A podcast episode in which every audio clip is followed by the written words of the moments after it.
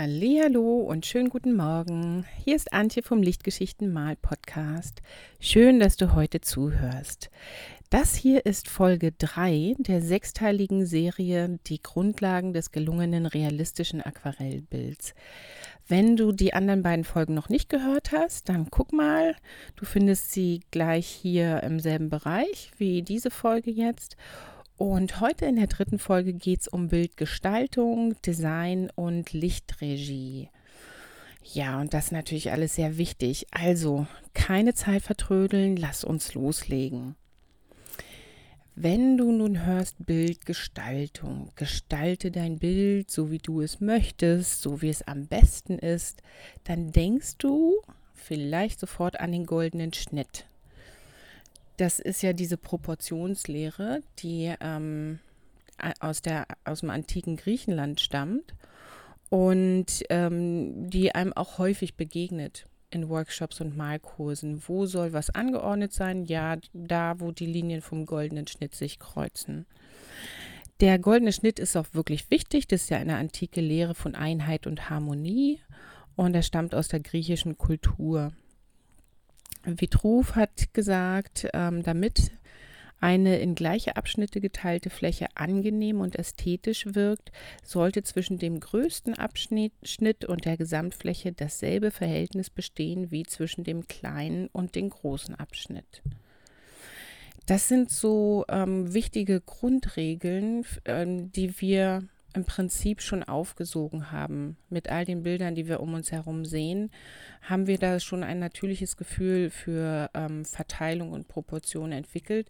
Und wenn wir dann Kunstkurse besucht haben und so ein bisschen angefangen haben, selbst drüber nachzudenken, haben wir halt so oft vom goldenen Schnitt gehört, dass wir dieses ähm, Verhältnis zwischen großen und kleinen Abschnitt und so weiter und so fort, äh, irgendwie instinktiv schon anstreben. Auf jeden Fall könnte das ja das erste, ähm, der erste Gedanke sein, den du assoziierst, wenn du äh, von Bildgestaltung hörst. Generell geht es da bei Bildgestaltung um die Komposition. Und ich will ja hier drüber sprechen, was ein gelungenes Bild ausmacht. Also was ist eine gelungene Komposition? Und da jetzt als zweiten ähm, sozusagen einleitenden Aspekt möchte ich nochmal auf das Format zu sprechen kommen. Ähm, denn die Komposition, die Gestaltung deines Bildes beginnt eigentlich mit der bewussten Begrenzung des Kunstwerks, mit der bewussten Entscheidung für ein bestimmtes Format.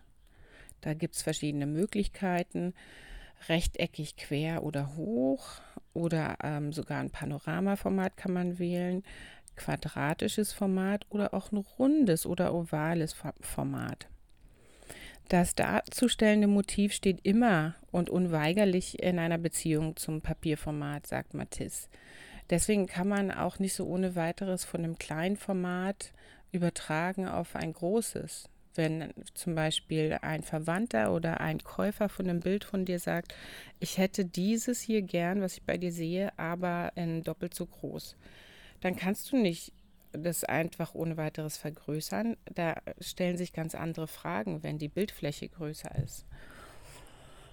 Und ähm, generell kann man über die Bildfläche und die Motivarten sagen, dass äh, das Landschaftsformat ein rechteckiges ist ähm, also ein querrechteckiges und auch für Seestücke nimmt man so ein Format sehr gern. Ähm, für Porträts wiederum äh, nimmt man das rechteckige Format, aber hochkant. Und ähm, das sind so ein paar ähm, Faustregeln. Ein quadratisches Format fördert die Einheit des Werkes. Und das ist äh, häufig eine gute Sache, kann aber je nach Motiv auch dazu führen, dass ein quadratisches Bild ein bisschen langweilig ist. Generell solltest du dir an diesem ersten Punkt, wo du über das Format nachdenkst, immer überlegen, wie nutze ich mein Blatt aus mit meinem Motiv, wenn ich dieses Format nehme. Gibt es leere Flächen zu den Seiten oben und unten, wenn ich dieses Format nehme? Und manchmal ist es gut, eine leere Fläche ähm, an einer Stelle im Bild zu haben, sozusagen als Ausgleich zu anderen sehr belebten Bereichen im Bild. Manchmal kann es aber auch zu viel sein. Wenn du zu viel leere Flächen hast, entsteht halt schnell den, der Eindruck, das hättest du auch ein bisschen besser nutzen können, dein Blatt. So, das sind so quasi so vorgeschaltete Überlegungen, bevor du jetzt an die aktive Bildgestaltung für dein Bild gehst. Und nun könnte man ja denken, okay, wenn das alles geklärt ist, goldener Schnitt hast du dir jetzt schon gedacht, Format hast du geklärt, malst du dann einfach nur, was du siehst. Also quasi in dem Format, für das du dich entschieden hast. Und die Antwort darauf ähm, ist nein. In den meisten Fällen machst du das wohl eher nicht. Du malst das, was du sehen möchtest. Und da möchte ich jetzt mal kurz ein paar Ausführungen noch zu machen. Es ist ja nun so, gerade wenn wir äh, draußen in der Natur malen, dass äh, wir zwar eine Szene, ein Motiv sehen, also wir sind irgendwo und wir sehen sofort das Motiv da drin. Wir sehen, so, wir können uns sofort vorstellen, wie das ist, wenn wir das malen. Und ähm, im Prinzip ähm, gibt es da immer Aspekte, die nicht ganz mit der idealen Vorstellung von so einem Motiv ähm, zusammenpassen. Also als Künstler haben wir ähm, eine ideale Vorstellung von der Wirklichkeit. Und diese ideale Vorstellung von der Wirklichkeit, die, die wird auch angesprochen durch die Motive, die uns begegnen, wenn wir umherlaufen und so. Aber ähm, die Motive entsprechen dem nicht zu 100 Prozent. Und deswegen empfiehlt es sich eigentlich immer, Dinge wegzulassen oder auch dazuzunehmen, Dinge zu verrutschen ähm, innerhalb des Bildes und ähm, dergleichen. Und wo kriegen wir jetzt diese Vorstellung von dieser idealen Welt, wie sie aussieht, her? Das habe ich ja eingangs schon gesagt. Mit dem goldenen Schnitt haben wir äh, zum Beispiel so eine Proportionsregel ähm, die in unserem Kulturkreis sehr weit verbreitet ist, quasi durch alle Bildbetrachtungen in der Schule und später schon mit aufgesogen. Ähm, die Vorstellung davon, wie, wie Dinge äh, schön aussehen, äh, prägt sich außerdem durch Betrachtung von Gemälden, von ähm, Bildern von anderen Künstlern heraus. Auch durch die ähm, Kunstkurse, die wir besucht haben, durch die Bilder, die wir dort sehen, die Dinge, die wir dort lernen, haben wir ähm, eben bestimmte Ideen dazu entwickelt, wie ein, ein ästhetisch anspruchsvolles Bild aussieht. Und das ist dann ähm, eben unsere Vorstellung, teilweise zumindest von der ideellen, äh, idealen Wirklichkeit, die wir auch ähm, in unseren Bildern darstellen wollen. Und die äh, dominanten Kunstströme, ähm, in unserem zeitgenössischen Kontext spielen da auch immer eine große Rolle. Also welche Bilder sehen wir jetzt gerade besonders häufig? Zum Beispiel, welche Ausstellungen, ähm, welche Arten von Bildern sehen wir in Ausstellungen besonders häufig? Ich finde es immer interessant, dass die Impressionisten so häufig ausgestellt werden. Vielleicht fällt mir das aber auch nur auf, weil ich mich für die interessiere. ist auch möglich. Denn gerade heute ist es ja so, ähm, dass wir uns in den sozialen Medien ähm, Algorithmen schaffen durch unser Klickverhalten, die quasi vorklassifizieren, welche Bilder uns in Zukunft gezeigt werden. Ähm, bei Instagram äh, äh gestalten wir es tatsächlich komplett selbst durch die Hashtags, denen wir folgen und die Künstler, denen wir folgen. Ähm, aber andernorts, äh, bei Google zum Beispiel, wird das durch unser Klickverhalten eben generiert, dass uns Dinge angeboten werden, ähm, die mit dem übereinkommen, was uns vorher schon mal gefallen hat oder wo wir raufgeklickt haben. Und äh, deswegen ist es gerade heute, wenn wir uns im Internet bewegen, so, dass wir uns tatsächlich in einer Blase bewegen können. Und in dieser Blase sehen wir dann, wenn es um das Anschauen von Gemälden geht, eigentlich nur Dinge, die wir auch mögen. Also mir werden zum Beispiel sehr, sehr viele realistische Aquarelle und Ölbilder gezeigt, äh, weil ich das da immer draufklicke und bei Instagram eben auch den Hashtags und Künstlern folge. Und das bedeutet eben im Umkehrschluss, dass wir äh, um uns weiterzubilden und um unsere künstlerische Wahrnehmung auch ein bisschen zu schulen, manchmal auch äh, direkt bewusst versuchen müssen, aus unserer kleinen Blase rauszukommen. Und ähm, dann, da hilft dann ganz gut eine Kunstzeitschrift oder einfach eine Plattform, ein Portal, wo über verschiedene Dinge informiert wird und wo man dann auch auf andere Dinge stoßen kann. Da wiederum hat man, kann man sich Informationen holen für Hashtags, denen man dann neu folgt auf Instagram und dann wird es vielleicht ein bisschen äh, gemischter, kommt ist ein bisschen diversifiziert dadurch. Also wenn du, wenn ich äh, sage, du malst, was du sehen möchtest, äh, dann malst du natürlich eigentlich auch das, was du für ein gutes Motiv hältst und was dir insgesamt an Motiven so gefällt. Und jetzt muss ich mal kurz hier meine Notizen umblättern. So. Der amerikanische Aquarell- und Ölkünstler Charles Reed ähm, gibt in seinem Buch Paint What You Want to See da auch mehrere interessante Beispiele für. Und ähm, gut finde ich, dass er von, von Gemälden, die auch, die er verkauft hat oder die in Sammlungen hängen, ähm, dann nochmal Skizzen angefertigt hat in diesem Buch, wo ähm, die Szene oder das Motiv so dargestellt ist, wie es eigentlich war. Und äh, da fällt mir jetzt ganz besonders ein, ich habe mir das gerade eben nochmal angeguckt, ein Stillleben von mit einer Vase voll Blumen und noch ein paar anderen Gegenständen auf dem Tisch äh, im Strandhaus. Ähm, Im Mittelgrund ist dann ähm, diese, diese Fensterfront, äh, die man eigentlich nicht sieht, aber man sieht die äh, Verstrebungen zwischen den Fenstern und dahinter die Seelandschaft, also ein bisschen äh, Dünengras und Wasser und Horizont und so weiter. Und ähm, das äh, war eigentlich im Gegenlicht ähm, gemalt worden. Und da waren dann alle Gegenstände auf dem Tisch sehr dunkel. Die ähm, Streben zwischen den Fenstern, also die Leisten da, die waren sehr dunkel und das Meer und das alles war sehr hell. Und Charles Reed hat gesagt, äh, es ging ihm aber gar nicht um diesen Hell-Dunkel-Kontrast und um Licht-Schatten ging es ihm in dem Fall auch nicht. Ihm gefiel dieser Blumenstrauß auf dem Tisch und deswegen hat er da eine, eine Tonwertabgleichung vorgenommen, dass man, äh, ähm, dass die Tonwerte auf dem Blumenstrauß und bei den anderen Gegenständen nicht so dunkel sind, wie sie im Gegenlicht eigentlich wären. Guck mal in die Sonne äh, ähm, im Abendlicht oder in so einem gleißenden Licht und dann auf die Gegenstände, die rechts und links von dir draußen zu sehen sind, da ist so gut wie keine Farbe mehr drin. Die sind alle ziemlich dunkel.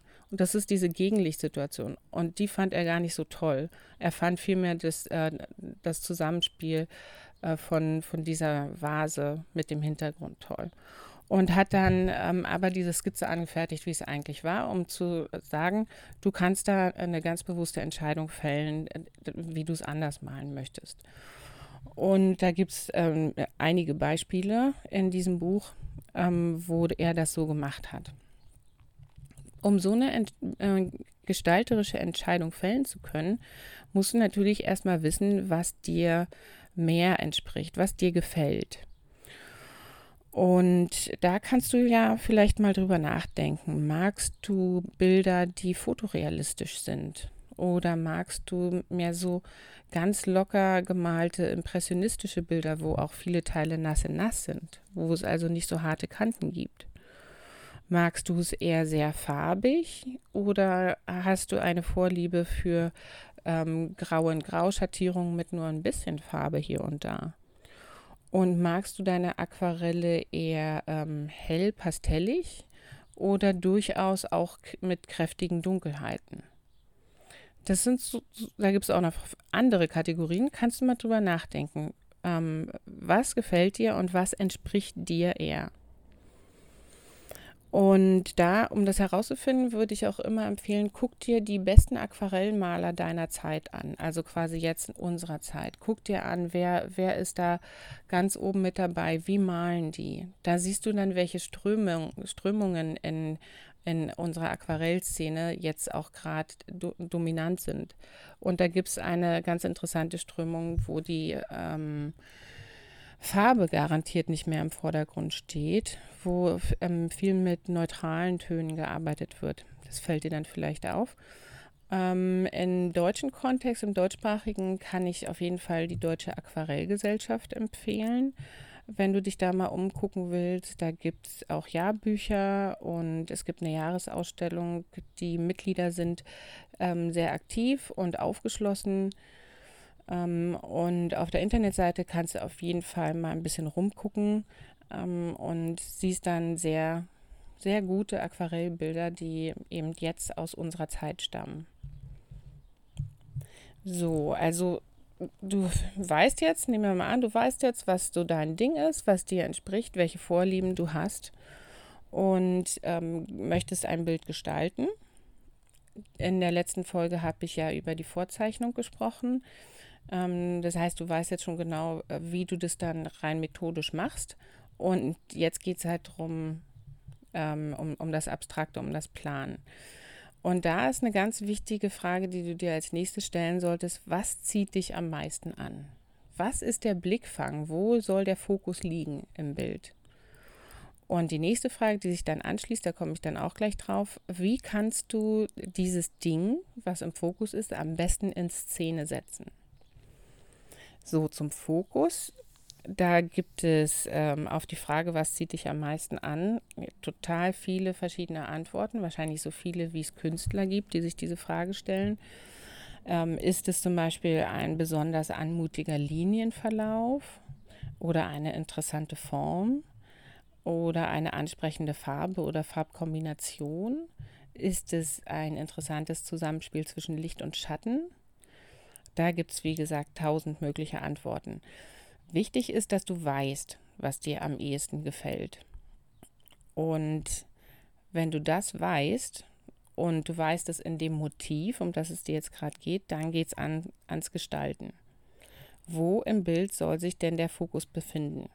Also äh, das Ding, um das es dir geht. Wo soll das Bildzentrum sein? Und da kommt jetzt der goldene Schnitt ganz gut rein. Das wird im Englischen auch oft abgekürzt als die Rule of Thirds. Das ist die, die Drittelregel. Ähm, und da würdest du dann in so einem rechteckigen Format ähm, beide Seiten in äh, drei Abschnitte jeweils unterteilen. Also die kurze Seite ähm, dann einmal vage horizontal zwei Linien rüber an den Drittelmarkierungen und von oben nach unten auch. Und ähm, dann entstehen vier Schnittpunkte auf deinem Blatt. Und an diesen Schnittpunkten ist jeweils ähm, ein potenzieller idealer Platz für dein Bildzentrum. Also an diesen Schnittpunkten. Es gibt vier davon. Und ähm, bei uns im Westen ist es so, dass wir gern von unten, ähm, von, von links unten nach rechts oben gucken und deswegen ähm, wird auch ziemlich häufig, nicht immer, aber häufig, der äh, von diesen vier potenziellen guten Orten für dein Bildzentrum, der rechts oben genommen. Kann auch sein, dass das nur bei mir so ist, aber ich habe immer den Eindruck, dass es auch äh, ansonsten weit verbreitet ist. So, du hast jetzt also eine Entscheidung gefällt, wo ungefähr dein ähm, Fokus sein sitzen soll auf dem Papier. Und die nächste Frage ist jetzt, welcher Bildausschnitt wird dargestellt? Ähm, ich nehme jetzt mal das Beispiel von der Landschaftsmalerei. Also wenn du mit einem Foto arbeitest, dann empfiehlt sich ähm, am Computer da eine Weile in, in dem Foto ähm, Ausschnitte zu suchen an dem Foto so ein bisschen rumzuschnipseln mit den Schneidewerkzeugen, um eine, ähm, einen guten Beschnitt zu finden, den du wirklich als Motiv äh, eins zu eins übernehmen kannst. Du kannst auch das Foto so nehmen, wie es ist, wenn es nicht beschnitten ist, aber du solltest nicht diese Frage umgehen, ähm, wie beschränke ich mich jetzt hier, was lasse ich weg, denn wenn du es beschneiden kannst, dann solltest du es auch tun. Und das ist eine sehr gute gestalterische Übung. Wenn du mit Vorlagenfotos arbeitest, such mal deinen Vorlagenfotoordner durch und spiel mal ein bisschen mit den Fotos rum und schnipsel einfach an den rum. Und guck, ob du die Komposition verbessern kannst, indem du mehr reinzoomst ähm, und verschiedene Dinge, die drauf sind, weglässt, wenn die für dich eigentlich nicht wichtig sind. Und ähm, da möchte ich das Beispiel von einem Haus am, am Feldrand mit Scheunen dran benutzen. Also du guckst jetzt über das Feld auf ein ähm, Bauernhaus, daneben dran sind noch so Wirtschaftsgebäude, Scheunen und so. Und im Hintergrund und äh, rechts oder links sind noch Bäume zu sehen, ähm, also die auch direkt bei diesem Haus stehen. Und ganz im Hintergrund siehst du Berge. Und diese ganzen Bildelemente könnten für eine Gesamtdarstellung ein bisschen zu viel sein. Da musst du dich fragen, wenn du ein Motiv mit so vielen verschiedenen Teilen hast, worum geht es mir wirklich? Ähm, was ist hier von Bedeutung für mich? Ist es das, ähm, das Bauernhaus, weil das aus einer bestimmten Epoche ist oder so? Oder ähm, mag ich am allerliebsten das Zusammenspiel von Haus und Bäumen, weil die Bäume sind so, haben so was Beschützendes und dann wählst du halt einen Teil aus, wo das Haus mit den Bäumen nur drauf ist. Aber du musst dann die Wirtschaftsgebäude nicht da haben und vom Hintergrund mit den Bergen muss auch nicht viel zu sehen sein. Ähm, wichtig ist, dass du dich entscheidest, worum es geht, dass du deinen Bildausschnitt wählst. Zur Bildaufteilung. Ähm, das ist dann gleich die nächste Frage, ist, wo soll der Horizont sitzen? Also wie teilst du die, die verschiedenen Ebenen in deinem Bild auf? Wie teilst du dein Blatt auf? Und da bist du dann mit dieser ähm, Drittelregelung und wo der Fokus sitzen soll, natürlich schon einen ganzen Schritt voran, einen ganzen Schritt nach vorne gekommen. Da hast du dann eben schon äh, dich mit der Frage ein bisschen beschäftigt. Aber äh, da kannst du auch noch weiter drüber nachdenken, wie nah am Rand sind meine Bildelemente. Alles, was mir im Bild wichtig ist, ist es eher so in der Mitte und drumherum ist so Beiwerk oder ist es ähm, näher am Rand dran? Wie nah ist es am Rand? Und wenn ähm, ein Bildelement, das, äh, das für dich wichtig ist und was auch nicht ähm, weggeschnitten werden soll, ganz, ganz nah am Rand ist und sich das anders auch nicht äh, regeln lässt, dann würde ich sagen, präsentiere es im Anschnitt. Also ähm, es ist quasi nicht mehr ganz drauf. Was du unbedingt vermeiden solltest, ist, dass das Bildelement und ähm, der Blattrand sich küssen. Also küssen im Aquarell ist nicht schön. Die ähm, Gegenstände sollen sich nicht küssen, die sollen sich, äh, die sollen in einer Beziehung zueinander stehen, aber ohne Knutschen. Ist quasi eine ganz prüde Angelegenheit. Ähm, die, das ist gut, wenn die sich überlappen, wenn es ein Vorn und ein Hinten äh, gibt. Ähm, und äh, das solltest du, dem solltest du immer den Vorzug geben. Also wenn ein Bildelement ziemlich nah an den Rand rankommt, dann guck mal gleich, ob es nicht auch über den Rand hinauswachsen kann und dann quasi im Anschnitt präsentiert ist. Das hat auch immer was sehr Dynamisches. Und die nächste Frage ist dann, was passiert im Vordergrund und im Mittelgrund und im Hintergrund? Und ähm, die Frage kann, solltest du nicht umgehen, weil du willst ja deinen Betrachter in das Bild reinleiten. Und dann muss er für ein Landschaftsbild im Vordergrund und im Mittelgrund was zu sehen haben, was ihn dann in den Hintergrund leitet und wieder aus dem Bild raus. Deswegen ist es ähm, wichtig, sich zu fragen, wo sind hier meine Ebenen? Wo ist vorne, Mitte, hinten? Bei einem ähm, Landschaftsbild jetzt wieder ähm, da ist es zum Beispiel sehr schön im Vordergrund. Ähm, wir haben jetzt immer noch das Bild mit dem Feld. Ähm, bei dem Feld ein paar Grasbewegungen tatsächlich erahnen zu können. Das kannst du mit ähm, einem trockenen Pinsel, wo äh, ziemlich cremige Farbe dran ist, ähm, raufstreichen. Das sind dann so, so grobe Details, die ähm, nicht zu viel Aufmerksamkeit auf sich ziehen, aber du siehst ja vorne doch Details weil es ist ja nahe an dir dran. Du bist die Betrachterin des Bildes, stehst davor. Da ist es schön, wenn du im Vordergrund tatsächlich ein bisschen was erkennen kannst, ohne dass es darum wirklich geht. Äh, Im Mittelgrund bei dem Feld äh, würdest du dann ja weniger Details des Feldes erkennen und der, der Helmchen und so, aber da siehst du vielleicht Farbvariationen. Da geht es von dem einen Farbton in den anderen über und das muss dann natürlich auch irgendwie Sinn ergeben ähm, im, im, Rahmen dessen, was das Feld da so ist, was da so drauf wächst. Und im Hintergrund, das wäre dasselbe Feld, wenn es sich jetzt wirklich so weit erstreckt, tatsächlich ähm, ganz gleichmäßig gefärbt. Da kannst du dann nichts mehr weiter erkennen, außer so eine allgemeine Grundfarbe. Und das sind so Dinge, die jetzt kannst du dir generell beherzigen. Ähm, vorne sollte ein bisschen was passieren, aber nicht zu viel.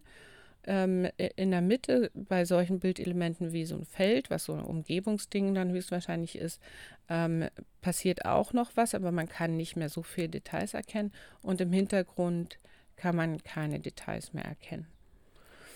Das heißt natürlich nicht, dass der Vordergrund immer komplett ausgearbeitet äh, werden muss, ähm, aber das Auge braucht da ein bisschen was zum Festhalten, damit es überhaupt ins Bild reinkommt. Also es, ähm, der Betrachter, die Betrachterin möchte gern von vorn in die Mitte und nach hinten laufen. So musst du dir das vorstellen.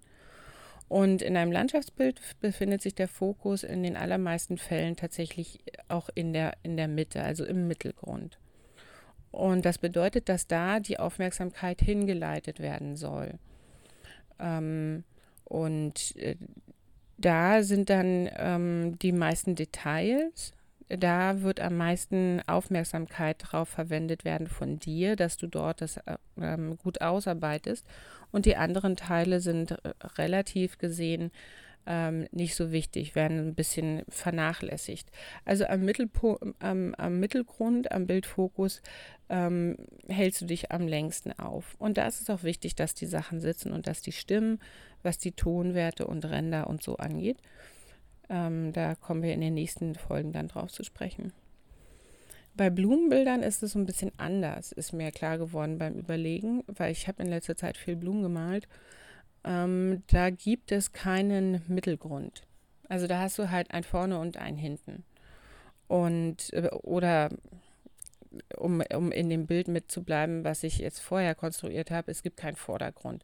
Äh, der Fokus sitzt im Mittelgrund, da wird alles ausgearbeitet, da sind die Blüten und dann gibt es eben den Hintergrund, der dann nicht so ausgearbeitet wird. Also jedenfalls gibt es nur zwei Ebenen. Ne? Ja, und ähm, ich möchte es nochmal wiederholen, dass um das Bildzentrum herum, also da, wo du den Fokus gesetzt hast, ähm, der dir wichtig ist und der dir entspricht, da ähm, passieren die meisten spannenden Sachen, was Licht, Farbigkeit und Ränder angeht. Und nicht an den anderen Stellen. Im Landschaftsbild ist es nun so, ähm, und auch bei, bei Seestücken kann man das beherzigen, da, da kann man so einen Sichtpfad anlegen für den Betrachter, die Betrachterin. Oder auch ähm, einfach so einen ähm, äh, Lichtpfad, kann man es auch nennen.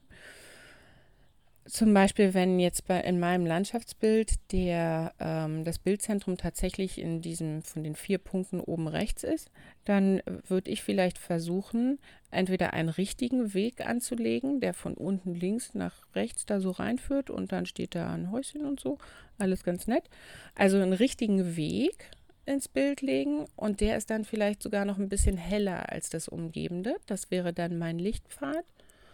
Oder wenn da ein, ein Feld ist, einfach nur im Vordergrund, dann würde ich versuchen, in dem Feld einen Tonwertunterschied zu berücksichtigen. Also vielleicht da so eine so hellere Passagen zu haben, die sich miteinander verbinden lassen und auch zum Bildzentrum führen.